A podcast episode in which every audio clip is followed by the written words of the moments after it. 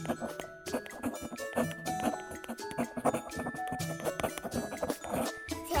治道楽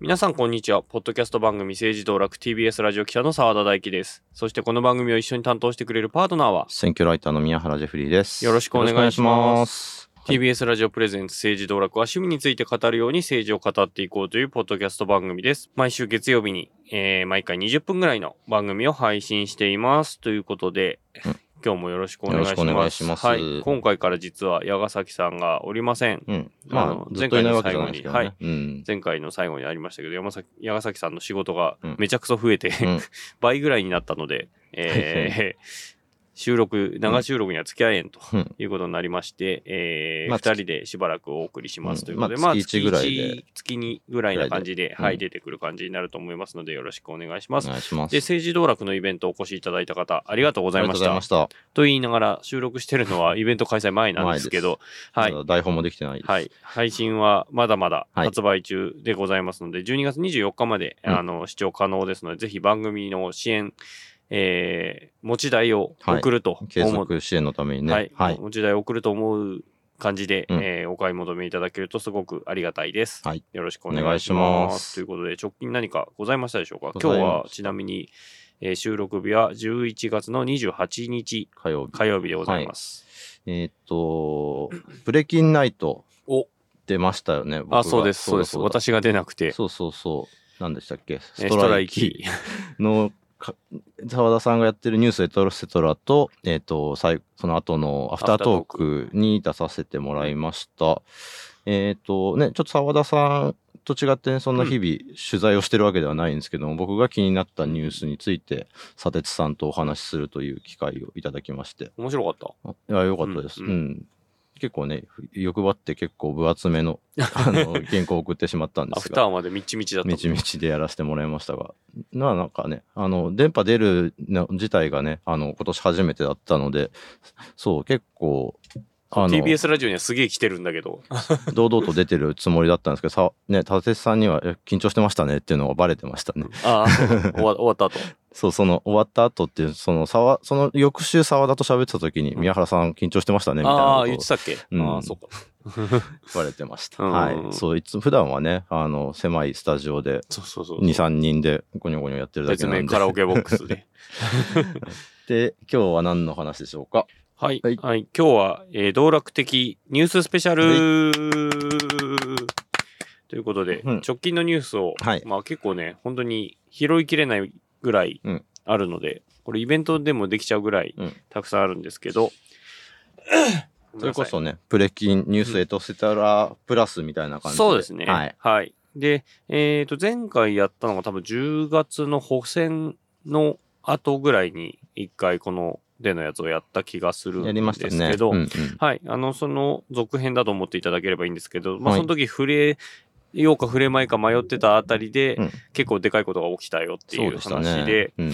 えー、まあ、またちょ、えっ、と、副内閣改造の時に、うん。えー、全閣僚、全、はいえー副大臣副大臣、政務官、はい。えー、総ざらいというのをやりましたけども、うんまあその人たちがまた変わったよっていう話で、っちゃった。えーもうちょっと前のことに皆さんの中ではなってるかもしれないんですが、まずうん変わったのが柿沢法務副大臣とはい。いう人が変わりました。うんで、この人はなんで変わったかっていうと、うんえー江東区の区長に4月になったうん木村弥生さんという方の選挙運動の中で、えーインターネットに広告を出したと。そうでしたねで、。それがまあ、公選法違反になるということで、まあ、木村さんお辞めになったんですが、どうもそれを支持したのが柿沢さんだったとうん。いうことで、えーお辞めになったとうんいうことですね。なんか警察が動くぐらいの。検察ですね。検察がうん東京地検が動いてますね。はい。で、前回、あのー前回のその、えー木村さんのが辞めたよっていうところのタイミングでちょっとふんわりうん。匂わせをしてたんですけれども、実際まあ柿沢さんまで手が伸びるって話があの段階であって、うん。えーあの時点では言えなかったんですが、うんまあ、実際そのようになり、結果、えーお辞めになったと。はいでどうも、えーそのネット広告のまあ、指示をしただけじゃなくて、うんえー地元の区議にうん。現金を配ってたらしいと。まあ、それがだから賄賂になるのかとか、うんまあ、そういうところが今後問われていくのかなというふうに思います。はい。はい。えっ、副大臣は辞めたけど、議員はまだ辞めてないんですね。ただね、国会に来てないんですよ。あら。うん。うん。なので、離党もまだしてないのかな離党もしてない。はい。ということなので、うんちょっとこれがどうなるか、12月半ば以降になんか動きが出てくるのかどうかっていうあたりがちょっと注目です。まあ実際配信これがされてるぐらいになんか動いてる可能性はなくはないんですけど、うんね。まあ現時点で、まあ11月28日時点でまあこんな感じで喋ってますということですね。はいで、えー後任になったのが、えー門山博明さんという方です。で、この人何者かということで、まあ現在59歳なんですけども、中央大学法学部を卒業後。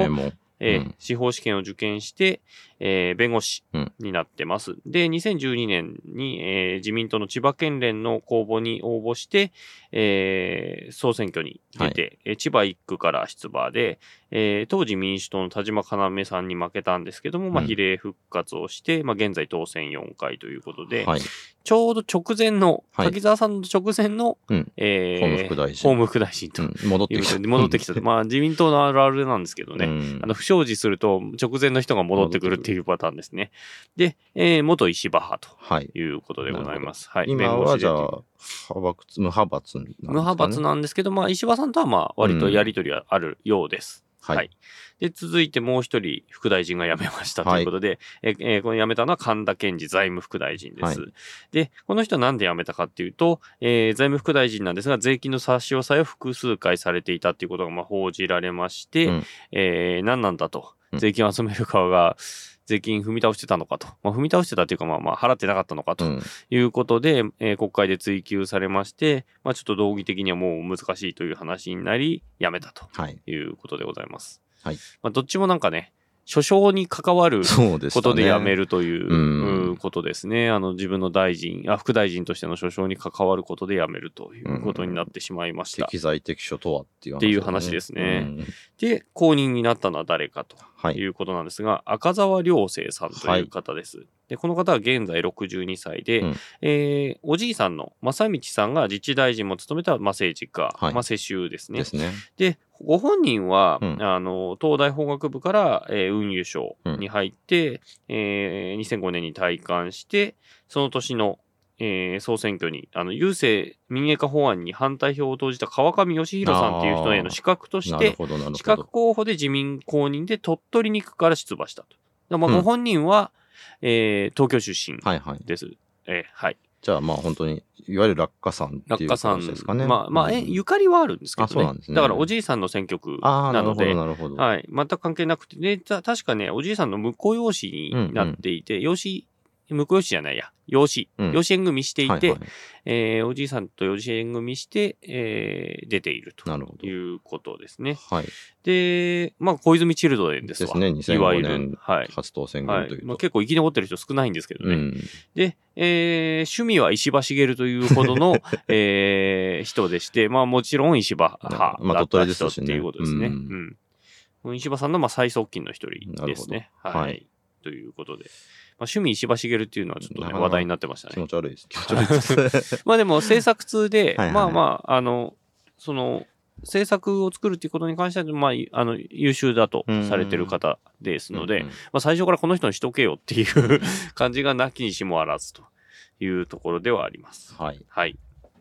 じゃあ続いての話題いきますか？お願いします。どうします？選挙の結果とかにします選挙の結果、選挙なんかありましたっけ？選挙はねありました地ね。方選挙ですけどね。はいでもいいですし、うん国政政党変わったようにしましょうか。じゃあ、じゃあこっちからいきましょうか。から行きましょう。はい、国政政党の名前が変わったよということで、はい。えー、どの党ですかね。うんはい、政治家女子48党です。はい。はい。が、えー、みんなで作る党に党名が変わりました。うん。はい。そうですか。はい。とはいいうことで、あのうんー、で、えー、11月に、えー変わりました。はい。はい。ということで、うんまあこれ、えー政治家女子48とは、とは何ぞやっていう話なんですけど、うんまあもともとは NHK から国民を守る党だったんですが、立花隆さんが作った。はい。まあそれが、えっ、と、あれは？参院選の後？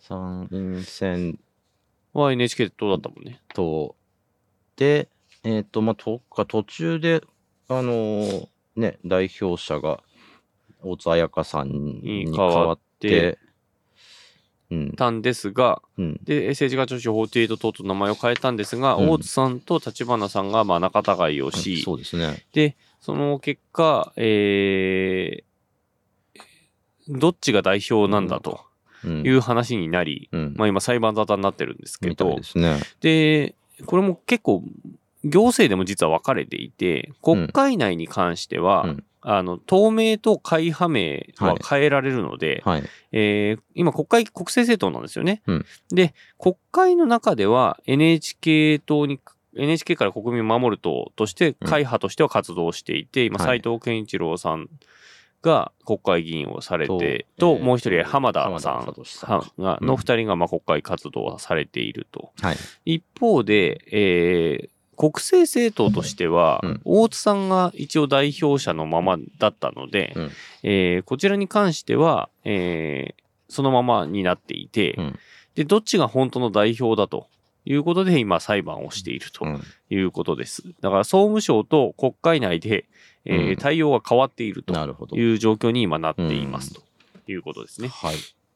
はいよくわかりません。はいどうなるかはわかりませんってことね。うんそう、だから 扱うときにね、あの、なこの党について触れるときに、どっちの名前を出したらいいのかなとかっていうのは。いまだに困りますね。そう、国会の、国会だと会派名になっちゃうしね。うんまあ一応、あの、政治団体としての NHK から国民を守る党としては存在はしてるんですけど、うん。うん、これはなかなか、悩ましいそれこそ地方選挙に立候補するにあたっても、大津派か、立花派かで、うんまたなんか立場が違ったりとか、もうちょっと、あの、うん、おいろいろ収まってから、じゃ、あの、教えてって感じですね。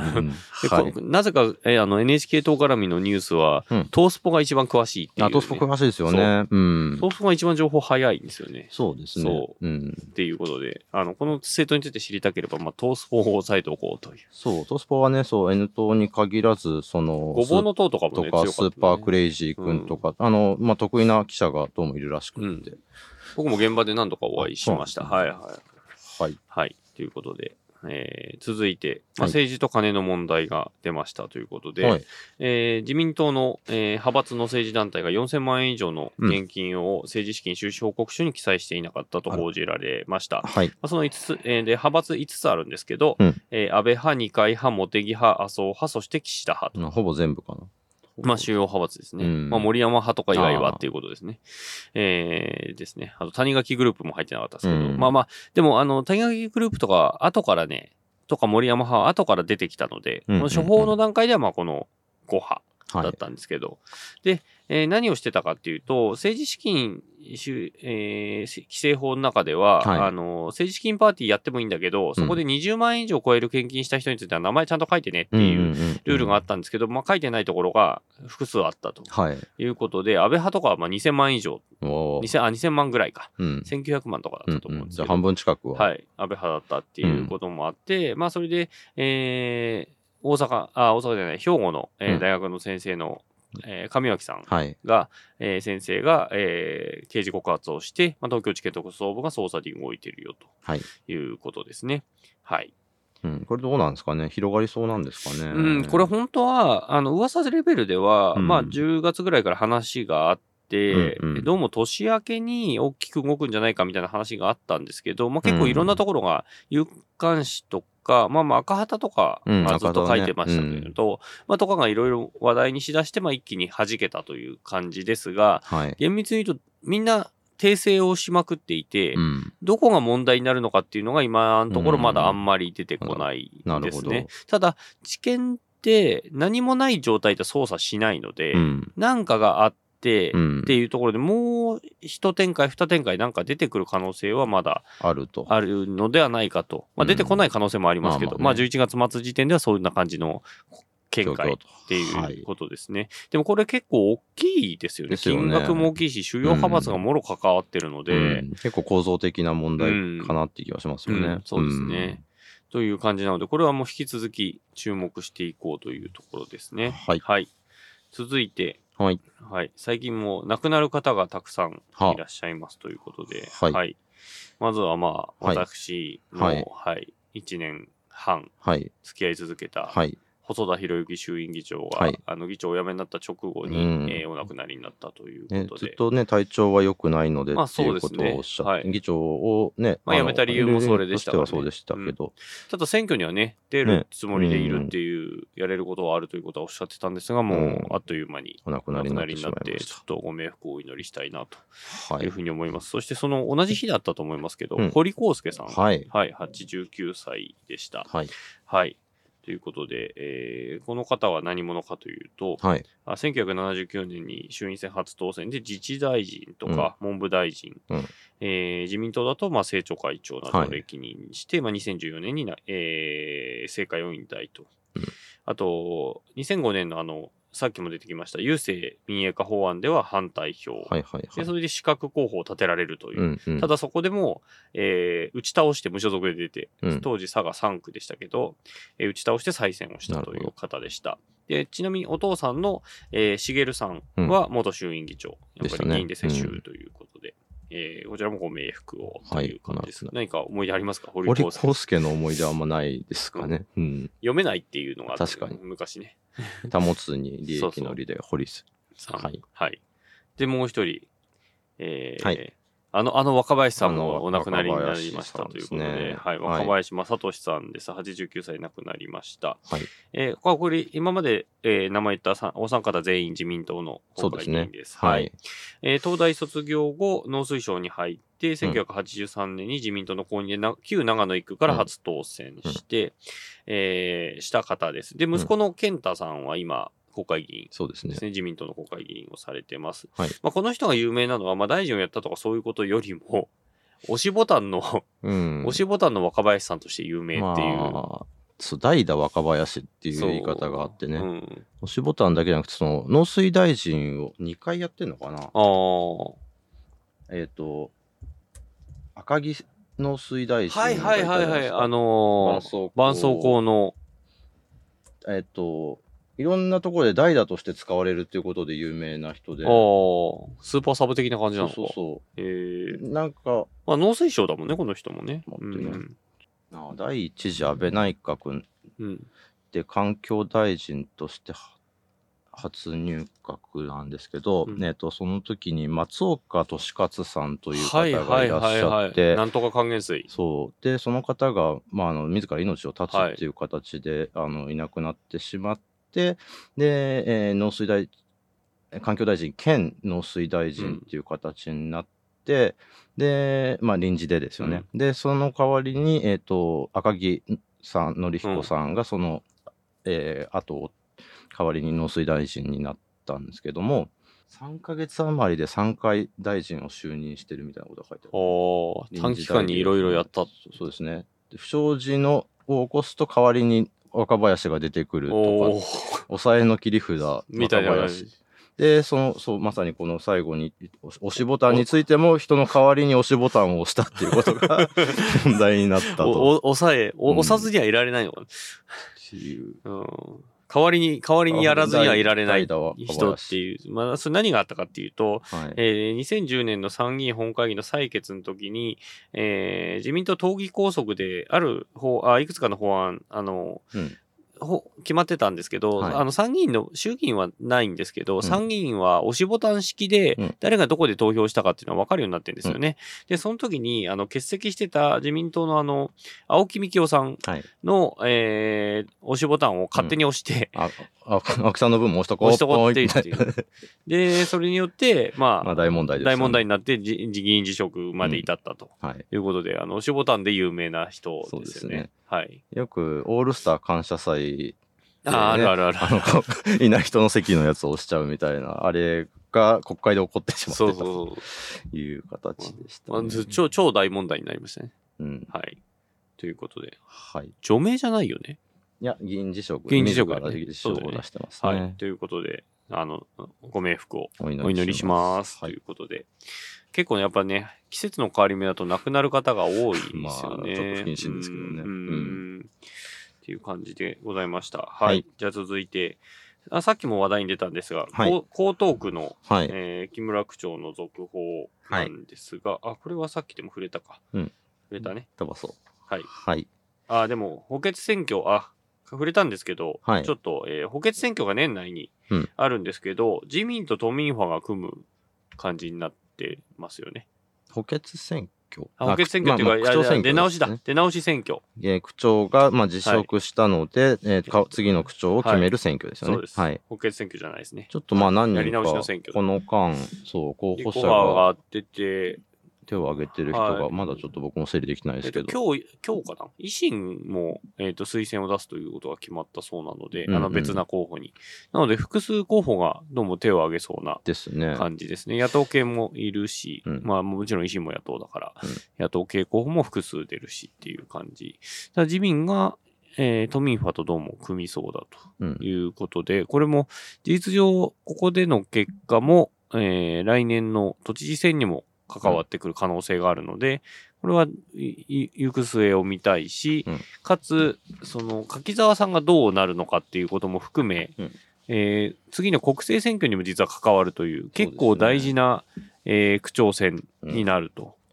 それで言うと、あの、東京都武蔵野市のはい市はいはいはい。長も、あの、次の選挙に立候補するっていう、あの、次の衆議院議員選挙に立候補するっていうことで、松下玲子さん。松下玲子さんが。で、えーそれ、そこもその選挙待たずに辞職してしまったので、そこの、えっ、と、し市長選挙も控えていて、はい。また候補者が何人か手を挙げ始めているという段階ですね。菅直人さんの後継になるということですね。そうですね、うん。東京18あ、うん。そこはまた変わんのか。うん10増10減はいはい。うんはいサイズ道楽今日の配信はここまでです。続きは次回に配信します。